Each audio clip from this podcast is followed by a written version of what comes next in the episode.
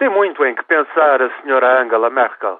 Hoje teve de remodelar o governo de Berlim. O seu Delfim, o ministro da Defesa, Karl Theodor zu Gutenberg, foi obrigado a demitir-se na terça-feira. Tem título de barão, mas perdeu o de doutor. Foi apanhado numa fraude académica por plagiar a tese de doutoramento em Direito.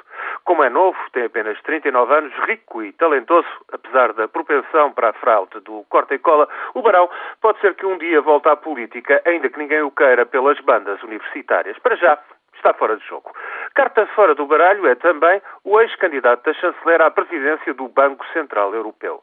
Axel Weber demitiu-se o mês passado do Banco Central da Alemanha, deixou em consequência o Banco Central Europeu e agora Angela Merkel procura candidato viável. Mas dificilmente será um alemão a presidir a magna instituição quando o francês Jean-Claude Trichet sair em novembro. Entretanto, depois de uma derrota estrondosa nas eleições da cidade-estado de Hamburgo, os democratas cristãos de Merkel preparam-se para mais uma desfeita noutras duas votações ainda este mês deverão ser arredados do poder nas eleições dos estados da Alta Saxónia e de Baden-Württemberg.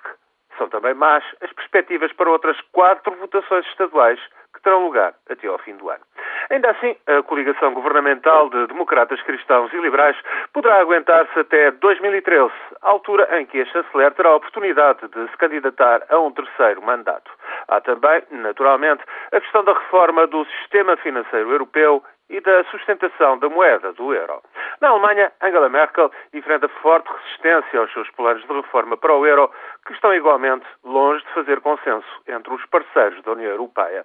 Não é só Sócrates, não é só Zapatero, não são só as contas da Irlanda ou da Grécia. Tem, pois, muito em que pensar a chanceler alemã.